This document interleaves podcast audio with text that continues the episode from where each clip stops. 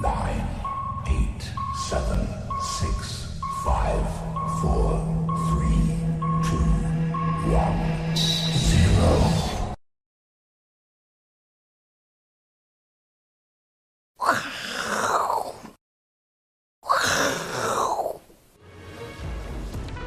欢迎收看，我是金钱豹，带你了解金钱背后的故事。好，我是 Ash 阿司匹林。好，这几天呢，哈，应该说这一阵子了，哈，全球的股市哈都出现大幅度的震荡。哈，然后呢，这两三天最震荡最大是什么？哦，是比特币。哈，在前几天呢，好对，哈，马斯克嘛，哦对，马斯克，好对不对？说在高档的时候说，哎。好像不能用哈比特币啊来交易，比特开始跌啊，直到前两天大陆哈出重手哈，说要禁止哈比特币，导致呢比特币是连续性的崩盘呐哈。但是呢哈，昨天你的马斯克呢哈在他的哈 Twitter 哈又写说哈 Tesla has diamond hand 哈 diamond hand 完全不知道什么意思好对不对好完全不知道什么意思，但市场。他只要讲哈，任何好对不对？跟金钱有关的，大家就会哈直接解读，因为他是对不对？比特币大涨的一些关键人物了，所以他只要一讲哈，比特币马上因为它讲了哈，出现强烈的反弹。另外那个木头姐哈，对，他也说比特币会涨到五十万的美金哈，拭目以待哈。这两大加持一下，加加上比特币哈，一口气跌深啊，几乎从六万跌到快三万。几乎是一个腰斩的行情啊，所以比特币跟台股一样，剧烈崩跌以后啊，出现强弹。好，那台股强弹后会怎么样？比特币强弹后会怎么样？好，就是我们后面哈要观察的地方了。但是先不论后市哈，比特币跟台股哈的未来方向啊，假设比特币后面呢有可能继续往上涨啊，又恢复到原本的多头啊，台股呢也有可能继续往上涨。恢复到哈原本的多头，但是如果啊你在这一次的行情中阵亡了，啊在高档 show hand 哈比特币，好在高档 show hand 台股，我们就会一次挂掉了哈。所以比特币英文是什么？Bitcoin 嘛，对不对？好，我们把它拆解，好，对不对？拆解就是 Bit all in，好不好？好，对不对？好，你只要 all in 的话，你就讲出 Bit。好，对不对？好，对不对？好，我们少一个单字，好，对不对？好，知道的就知道了，好，对不对？好，所以你只要 all in，好，比特币的话就 bit，好，对不对？你就会讲出前面的单字，对不对？好，讲不下去，好，对不对？好，所以所有的商品啊都有可能有一个剧烈的波动了，好，对不对？所以比特币经过这一次剧烈的波动，要让很多股市的小白哈，或者说比较不专业的投资人哈，再度阵亡，我们说再度阵亡，因为只要每一次的大波动洗牌，有钱的人继续有钱，好，那没钱的人呢，一次好就会输光了。因为没钱的人他们不用 all in 的话呢，好像总是觉得赚不到钱。那有钱的人，我有一百亿，我一年只要赚个一一趴就好了，一百亿一年赚个一趴，一亿就好了，对不对？一年赚个一亿，房子也买不完啊，对不对？所以有钱人很在乎两趴三趴的报酬率。那那个年轻人，年轻小白没钱，我只有十万二十万。我当然要两百趴、三百趴、五百趴，我当然很 care 什么这个倍数的获利啊，当然是 OK 啊，但是呢，好，那你就要更加的努力了，好，才能从小白怎么样晋升成中实户。你中实户不会资金控管，有可能退回小白哦，好，对不对？好，所以只要一次 all in，好，你就变成 bit，好，对不对？好，所以比特币这一波最大的重点是什么？好，从六四八六三，好，做一个好大的头部。一口气哈杀到三零六八一，几乎是超过一半哦，好，对不对？一口气是一个腰斩的行情呐，好，但最近又出现强弹，但是这这边已经有一个很大的颈线喽，哈，这个地方不管它是第几波，对不对？起码它是好大的涨幅以后呢，回撤哈不到零点三八二，对不对？属于强势的好修正。所以一下就过高，好，那这一次呢，这个地方没有做头啊，对，它是 V 转啊，所以没有做头就再上去。但这一次呢，已经有做出一个四尊头哦，好，这不是三尊头，四尊头了，好，所以这个地方已经套牢好大量的人了啦，好，所以比特币这个地方哈，在没有站上五万，好，大概这个颈线反压之前，说比特币要重返荣耀吗？哦，难度很高，哦，重点是。为什么头部的伤害性这么大？因为有大量的资金，大量的人啊在里面 all in，哈，所以一个杀下来，它在比特币就全部输光，全部输光会怎么样？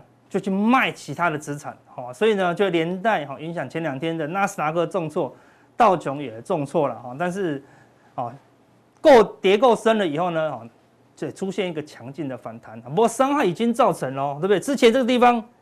你买进比特币，你一百万赚成两百万，一百万赚成三百万，你就会卖掉比特币，然后呢，跑去买点美股，跑去买点其他的东西，哈，造成其他的商品跟着涨哦。但是现在全球已经开始没有什么东西让你涨了，啊，已经没有什么股票啊在过高，没什么指数在过高，啊，就跟台股目前的状况一样，啊，已经有一些股票受创很深，啊，要回复呢，哈，不太容易了，哈，所以。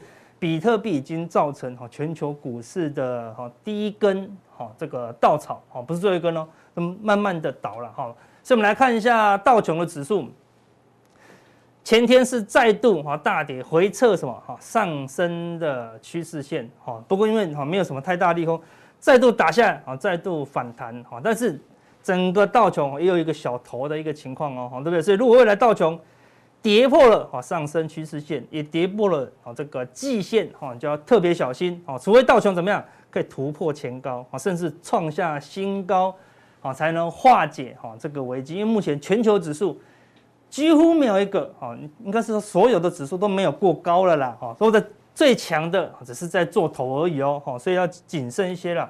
啊，纳斯达克是更弱哦，对，几乎是两个大头哈，几乎是两个大头，这边出现假突破。好，用力拉回，可以看到哈，这条长期的上升趋势线，这个地方打到一天就强弹，打到一天，好，它有打到第二天又强弹，好，这个地方看打上去以后又来打第二只脚，而且都有些微的跌破了，啊，当然目前又是强弹，但是这边有一条下滑的月线，哈，所以除非纳斯达克可以赶快站稳月线，啊，如果站稳月线也不是喷哦，好，对，可能就进入大整理，啊，这个地方就会有一条。一个三角形收敛啊，那就等待啊这个三角形收敛的突破啊。那如果不幸的，因为啊这个通膨哈的气氛越来越重哈，因为市场资金收缩的期待哈越来越高的话哈，只要它跌破了哈这条上升趋势线哈，那对于哈整个全球股市都不好，尤其是什么对台湾的电子股哈是更加的不好了。所以可以让纳斯达克很久没有涨了，哈，很久没有过高了，哈，所以台湾的电子股。才会这么的弱势啊！哈，所以你要做台湾的电子股要有机会的话，哈，纳斯达克哈必须转强哈，往上做突破啊！但是在资金已经没有更宽裕的情况下，哈，那个电子股又缴不出亮丽的财报的时候，哈，你就要怀疑这个高点突破几率是不会高。相对的，哈，只要有一个大的利空出来，哈，跌破了哈这个支撑的话，哈，你就要提防哈会一波的修正。好，那亚股是比较弱势的哦。我们来看这个是日经指数，哦，它做出了一个、两个、三个、四个大头，而且一个头比一个头还低哦，好，对不对？好，最后跌破了这个三角收敛的颈线，然后反弹还是不过颈线，好，还是不过颈线，好，而且目前的月线好跟季线呢也死亡交叉，哈，所以日经指数是目前亚股里面啊比较弱的哦。看之前这么强，好，做完头部以后开始往下了，哦，已经有空方的指标喽。目前全球没有多方的指标，哈，没有过高往上走的，但是已经有做头往下破底，哈，比特币也是哦，哈，所以你看，你买日金买了两三个月，一次就亏钱，你就要等等等什么？等什么？等解套哦，好，所以你比特币套牢，你不会卖比特币；你日金套牢，你不会买日，你不会卖日金，你要去买，你要去卖其他的，好指数或标的哦，所以这些空方标的，哈，如果不能止稳。继续往下探底，好，慢慢就会有扩散开来的现象了。好，那韩国股市之前这个地方非常强势哦，哈，连涨四天，突破前波高点啊，但是呢，变成假突破，哦，迅速的就拉回，而且拉回怎样，就跌破了哦，这个起涨的低点哦，这边涨一天、两天、三天、四天，但是跌了一天、两天、三天，三天就跌破了，哦，跌破了这个四天的低点，代表什么？空方的力道啊是比较强哦，好它目前它有一条上升的趋势线，好整个头部有成型啊，但是还没有跌破，若跌破了季线啊，韩国股市若跌破了季线哦，就会加入这个空方的阵营了。好，那它整体也是一个很大的头部，所以全球的股市强的就是做头，弱的就是破线哦。好，这是目前的一个结构。好，那上证指数之前是一个弱势的整理。好，那前阵子全球股市很弱的时候呢，资金会往好弱股跑。好，所以它出现一个小幅的反弹啊，但是一样。弹不过啊，这个上升的啊，这个反压区了哈，那它下面也有一个很大的支撑哈，预计会在这地方做整理啊，陆股比较不会跟哈全球的股市哈，除非全球股市跌到尾声的时候哈，陆股才会做哈最后的补跌好，那陆股暂暂时就是在这个区间哈来回的震荡了。好，那这我们来看一下啊，台加台股的这个加权指数。这个地方一样哦，好，对，台股也是做出一个哈上升的，好上升的轨道哈，在上礼拜好跌破了以后呢，好连续两天好就出错，一跌破就出现重挫的发展了，好，这个这一段行情好就已经造成了伤害，好，那第一档好随着融资的大减，好出现强劲的反弹之后，今天也出现反弹，但是大概就没有办法过这里了，哈，除非哈台股哈可以突站上季线。好，甚至来碰到季线啊，就会比较好。为什么呢？你从一七七零九啊跌到这个地方，好，大概一万五的水准哈。我们把这个跌幅去抓，哈，零点三八二，大概是一六一三三，大概是这附近啊。今天有盘中有到高一点的位置，好，到一六三、一六四附近了啊，接近这个位置。所以如果它可以来到一六四三四，就碰到零点五，它只要可以碰到零点五。它反弹幅度哦，可以接近零点五，再下跌哈，这个低点的支撑哈就会守住啊，就会守住。但是如果碰不到，好碰不到这个零点五的幅度哈，往下的话呢，哈这个低点哦跌破的几率就很高。所以目前台股是全球股市最弱哦，因为出现一个哦很剧烈的跌幅，所以要么全球股市都不动，我们台股就会慢慢的跟上。如果全球股市往下修正，哈，我们就会继续的哈跟着做探底了，哦，所以全球都出现一个比较混沌的现象，表示现在什么操作的难度啊是非常的高，哈，非常高，多空看起来都有机会，但是难度很高了，哈。相较于全球，哈，非常的困顿，哈，非常的资金缺乏的背景下，黄金，哈，第一档之前这边第这边有提过，哈，它打出了 W 底，要慢慢的往上走。这个地方哈有一点突破哈下降反压的哈一个讯号哈一个讯号哈是表示什么？资金开始都往黄金做避险了哈，所以这是从股市抽出来的资金往哪边去？哦，都往了避险的商品啊，往本来很弱势的避险的商品哦去了啊，表示说，除非可以看到黄金这个地方出现假突破哈真拉回哈，黄金开始转弱啊，不然呢？在资金都往黄金哈避险商品跑，股市又在相对高档啊，那黄金不愿意回去买高档的股市，那这样那怎么会发生什么事？就要等股市修正到够便宜，好，那这些买进黄金的人才会再转回去哈买股市啦，所以目前是一个资金被好抽离的一个状况哦，这个可以留意一下。好，那最后看台股的一个筹码。这个地方高档外资做空以后，低档好外资开始回补，好，那随着出现强弹了以后呢，外资空单有哦加码了一些些了，但小外资的空单有一直回补，好，明显的一直回补，但是回补的不够多，小外资的空单你还是有两万口，好，那外资在前天又增加了四千多口的空单了，所以外资只是稍稍回补了空单，好，这个地方稍又加码了一些空单，好，所以这个地方进入一个整理，要观察。外资是不是哈会加码？好，如果美股有下跌的疑虑呢？好，外资哈会再度加码空单。好，所以如如果这个这个地方可以看到外资空单再度加码，那这个低点哈就不一定能够守得住。那相反的，如果小外资可以一直减码，啊减码到一万口的空单以下，啊那这个地方止住往上的几率啊就比较高。哈，那不过呢，目前台股最大的隐忧啊是什么？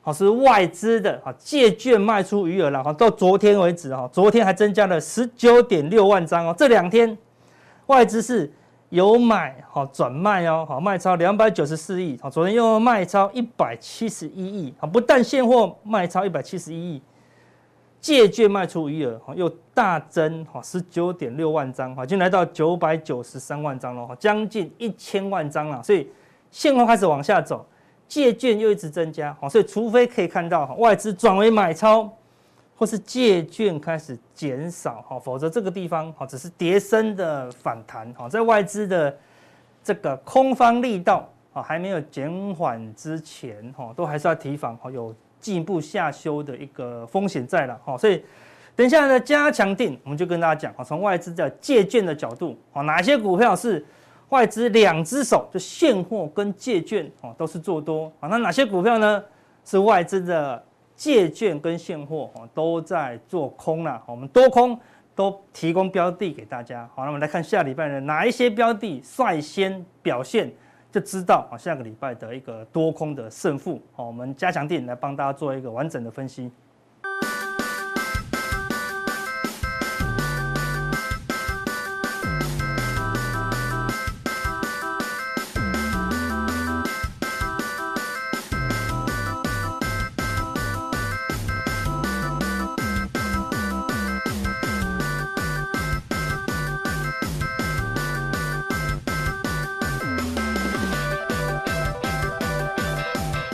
欢迎大家收看，我是金钱豹，我是伟杰，带您了解金钱背后的故事。那我想，其实哈，在最近的整个台北股市当中，我想疫情的这个影响是非常非常的大。不过呢，我想我们先看一下这个新闻，然后因为疫情的，呃，好像感觉已经从一个点到面到线，哈，已经开始慢慢的拓开。那拓开之后呢，各县市都好像都有一些染疫的状况，所以金管会对这种状况呢，也必须要。好，稍微有一些作为，那避免什么？避免这些相关的股东会造成群聚的一个风险。所以呢，呃，金管会就说，哎，下达三十八天的禁令，说有一千三一千九百三十一家股东会要延期。那这个是第一次股东会延期的这个哦比较图，那大家可以稍微去看一下，可能停止过户的时间会稍微有点哦改变，然后再来就是你的股东会通知啊，那股东会纪念品可能时间上面。会有一些差异，或甚至是有的公司就不发哦。那大家呢比较觉得很可惜，对，尤其是中钢哦，每一年纪念品都抢破头，对？那很可惜，今年因为疫情的关系，可能避免群聚的这个风险，所以就可能会停发。这 maybe 啦，然后在后面看每一家公司不一样。那当然，如果说你有这个，现在目前有手上有些公司已经。这个已经开完会，那你就不用担心嘛。那我想，其实每一年的股东会，大家最期待的，应该都是公司对于他们下半年的看法有一些好这个更新的状况。不过，我想其实也还好啦，因为股东会不可能说坏消息啊，所以你想也知道，一定都是好消息。那如果真正有什么重大的讯息，或者是一些业务的转变，一定都是透过重大讯息说明会啊，从这个。金管会的平台，或者是从证交所，甚至由柜买中心去做发布，所以呢，大家也不觉得说，呃，不用一定说一定要执着在股东会的部分，但是我们就告诉大家，吼，疫情真的很严重，好，疫情真的很严重，吼，那这个现在目前台股的状况，盘中虽然说都好明显有些震荡，看起来好像都是跟这个盘中的一些疫情的。消息跟新闻呢有一些震荡，但实际上呢，我就跟大家讲两个字：筹码，就是筹码在震动而已啦。哦，其他的根本不是什么什么疫情啊什么，就是筹码很乱。哦，筹码很乱。简单帮大家下台股下一个结论，很简单，电子股就是偏弱势。现在大部分电子权值股全部都碰到月季线反压，然后呢，船厂当中的航运类股还在筹码战，也就是说，在这边当冲比率高。高居不下的过程里面哦，大家都还在杀来杀去，然后呢，散装航运也是这样，钢铁也是如此哦。那所以整个台北股市呢就开始分散，强势原先强势领涨的电子股主轴反弹偏弱，跌升反弹偏弱。强势的传产类股，第一个它本来就不是带动台股的主轴，第二件事情它的筹码很乱，所以台股怎么会有好表现？好，这个是简单的一个。简单的一个结论，然后那大家参考。那接下来我们就看一下美股的部分，因为毕竟哈，美国股市或者是美国的经济，甚至是美联储未来的动作，其实都会影响到全球金融市场的发展。那台北股市当然也不例外。所以，我们先来看一下这个礼拜哈，其实公布的是 FED 的四月份的会议记录。那当然，全市场都知道，哦，四月份的会议记录里面讨论 QE，就是缩减购债计划这件事情，它讨论是非常非常的热络。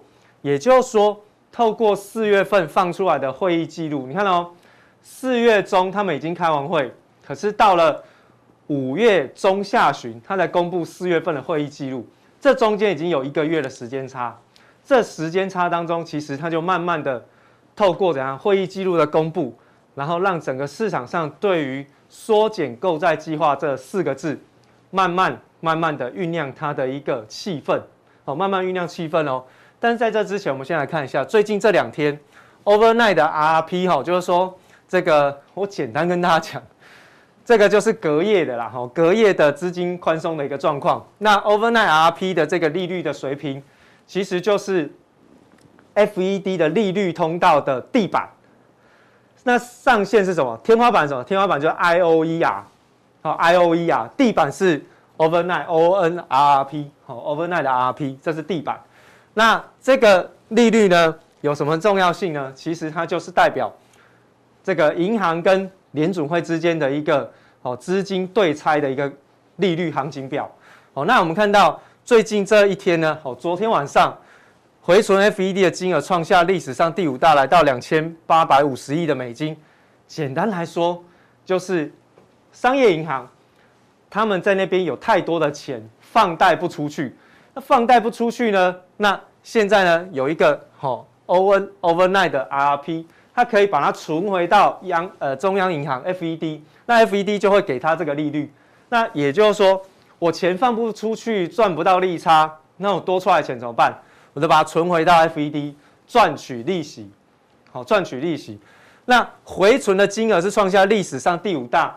简单来说，这一个叫做紧缩，因为市场上的钱又回到了 FED 嘛。FED 本来是这样，把钱从我这边放到商业银行，透过商业银行的这个企业贷款把它放出去。然后透过企业贷款的资本支出来借钱，借出去之后刺激经济的活络。可是呢，钱现在放不出去，放不出去，钱一堆都卡在银行。那银行呢，对于这些钱要负担成本，那不如我就把它回存到 FED，把这个利率给拿回来。所以呢，这个金额是创下了历史上第五大。好，好，所以呢，我们就看下来这张图哦。好，下面这张图，那。这个，好，这个是什么？这个就是美国的新增贷款哦。美国的新增贷款，这个是包含所有的商业银行的工业贷款啊、商业贷款的，也就是企业贷款的全部的状况。我抓从一九七三年统计到现在为止，哦，都很长。可是呢，我想让大家知道是一个长期的状况。当这个美国的新增贷款在放缓的时候，会发生什么事？就跟我们之前在节目当中跟大家讲的那个。中国大陆的那个社会融资新增信贷开始在往下滑的时候，会影响到整个经济体的一个状况，这是一样的哦，只是它是美国。好，它是美国，那我们就来看每一条哈，每一个灰色的条状的这个时间点，好，每一个条状灰色的时间点就是发生金融危机的时候，好，发生金融危机的时候，比如说七五年代，呃，这个七零年代有一个。然后八零年代有一个，好，八零代再一个，那通常都会刚好卡到美国的新增贷款呢见顶，开始要放缓的时候，通常都会出现金融危机。好，那九零年代这里，然后两千年前后会出现，哦，那两千年前后大家都是比较知道是达康泡沫，但是呢，在两千年初期，好，达康泡沫之后出现的是新增贷款放缓的时候出现的一个资金泡沫的危机。那现在呢？你看到从零九年哦，零七零八年这边也是一样哈，金融海啸这边也有一波下来，这里见顶拉回的速度还更快。换言之，现在的美国新增信贷，好，新增的贷款，全市场的贷款全部都这样都放不出去，所以贷款往下滑，那就对照回来上面这里，这商业银行的状况，对不对？你这些钱放不出去，然后整个贷款是开始往下掉，需求往下掉，所以呢，把这些钱利用。Overnight 的部分回存到 FED 就变成这样的状况，所以有这个，然后就变到这里，好、知道吗？那现在市场上钱变少，所以为什么美国最近感觉好像资金流动性开始有一点捉襟捉襟见肘见肘的感觉，对不对？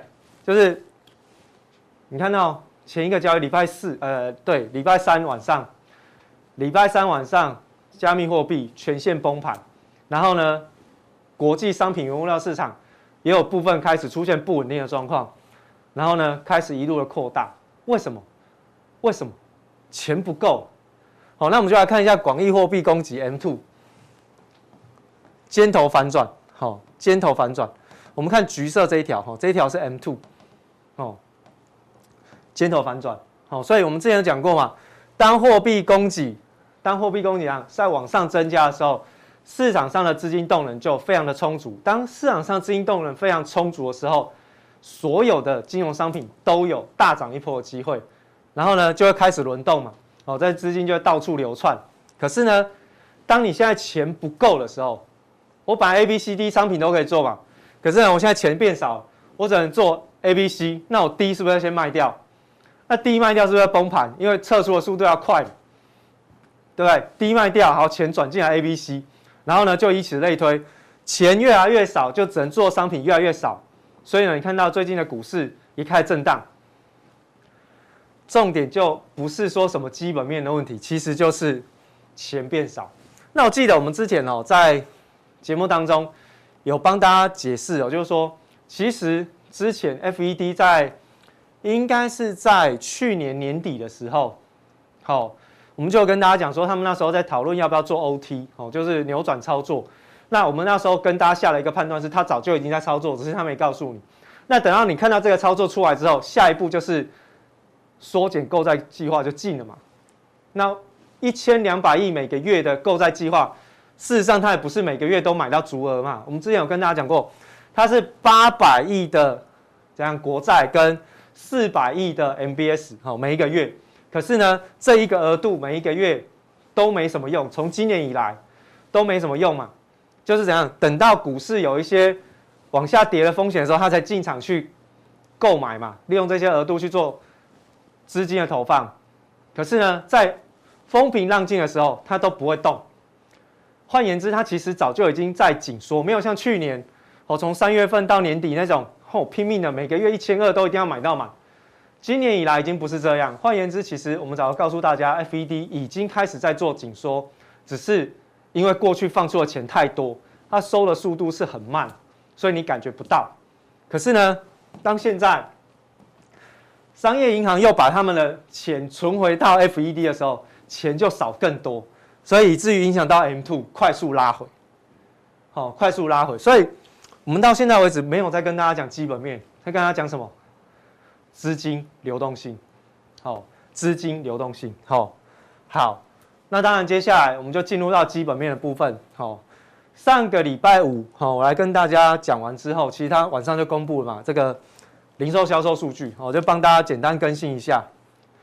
因为我们礼拜五，上个礼拜五当天是跟大家讲 CPI 的结构，那我们就帮大家更新四月份零售销售，三月份在这里，四月份在这里，三月份，四月份。没成长哦，零哦。你说，哎，不是纾困金还在用？市场上给你的解释是边际效用递减，也就是说，哎，发太多次了，好刺激不动。但事实上真的是这样吗？我自己个人不认为。我自己认为这个其实就是资金排解效果，也就是说，其实零售销售的那个价格调涨的现象，因为成本上涨嘛，成本上涨之后，它的下游的售价调涨。售价快速度的调整，其实消费者哈不买单，消费者不买单，那不买单呢，就会造成怎样？零售销售开始出现大衰退。当然，你说边际效应递减是有是有部分，可是我个人认为，这个警讯反映的更多的应该是在消费者端的需求下滑。那需求下滑什么影响？就是因为它的售价太贵，好，售价太贵。大家知道 CPI 跟 PPI 的关系嘛？就是说当 PPI 生产者物价指数在高涨的时候，你 CPI 一定要往上，对不对？往上了之后，消费者要去买 CPI 才呈现嘛。可是当现在哎，四月份零售销售再往下掉，代表它不接受 CPI 的往上哦。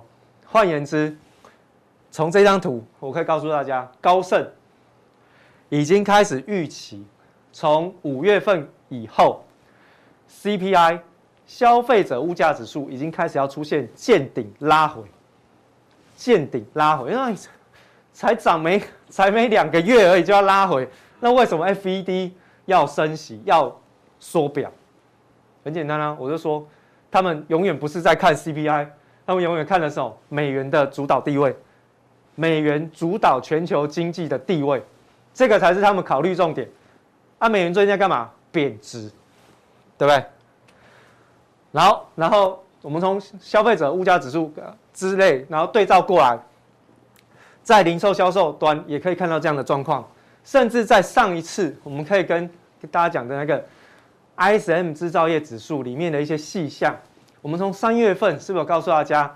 哎，你这样减下来，内需的订单是往下快速度的减少，内需订单减少代表国内的消费者需求减缓嘛？对照刚好四月份的零售销售，是刚好非常的 match，对不对？所以为什么我会说大胆的跟大家讲，搞不好五月份就见顶，CPI 就拉回，然后呢是消费者的需求在下滑，而不是。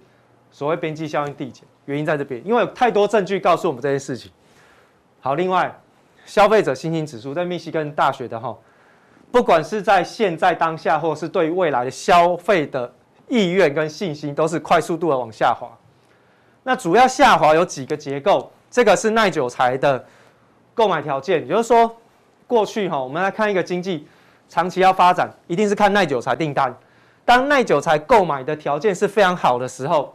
哎，经济就会开始复苏成长。可是当耐久材的订单跟购买的条件是往下快速崩盘的时候，其实往往都告诉你，这个复苏要结束。这个复苏要结，因为你没有耐久材订单，代表你不看好长期嘛，所以你不愿意买那个持久期比较久的好耐久材。比如说什么家电，你就不要换了；汽车你也不想买了，对不对？好，所以就会有这些影响。所以你看到。不管是在房子、车子，还是在大型的这种哦房屋居家的修缮用品的部分，通通都是在往下，而且崩盘的速度很快哦。这里是哪里？知道吗？这边，二零二零年的三月份哦，它往下跌的速度是直逼二零二零年的三月份哦。好，那蓝色这一条线是什么？你看，蓝色这一条线呢是房价。房屋的售价，它已经跌破去年三月份了。那为什么房价跌的状况会比较差？因为木材在涨啊，木材涨，它的整个房价拉高，当然消费者不买单。所以大家可以去看一下，当耐久材购买条件往下掉的时候，其实往往都预告接下来经济复苏开始要见顶，哦，开始要见顶。那再来呢？从美国看回来台湾，为什么？台湾其实是以出口为导向的经济体，那重要的出口的地方哪里？不外乎两个市场，第一个中国，第二个是美国，再才欧洲嘛，对不对？那我们就先看哦，刚刚我们看的是美国，好，我现在要告诉大家，美国消费者的需求是在往下掉，消费者需求往下掉，代表台湾在接下来进入到下半年之后。你的外销订单跟你的出口状况可能会面临到比较严峻的改变，也就是说，也就是说，进入到下半年之后，或者是你可以去看五月份、六月份的外销订单的年增率。昨天公布出来的是四月份是百分之四十二，上个月份百分之三十九，前两个月呢百分之四十九、四十八。哦，你看，可是你可以看到。已经开始有一点点吃力喽。好，我们不用去看这个绝对金额，因为绝对金额是在让你比较年增率的状况，还有什么？就是你的整个周期循环。那你大概就可以知道说，哦，原来我每一年正常的时候是怎样？哦，年初淡季之后，到第二季开始慢慢加温，第三季加温，然后第四季会开始平缓，对不对？所以一四是淡季，二三是比较旺季。好，过去都这样哦。二零二零年非常不一样，为什么？因为它只有成长，没有衰退。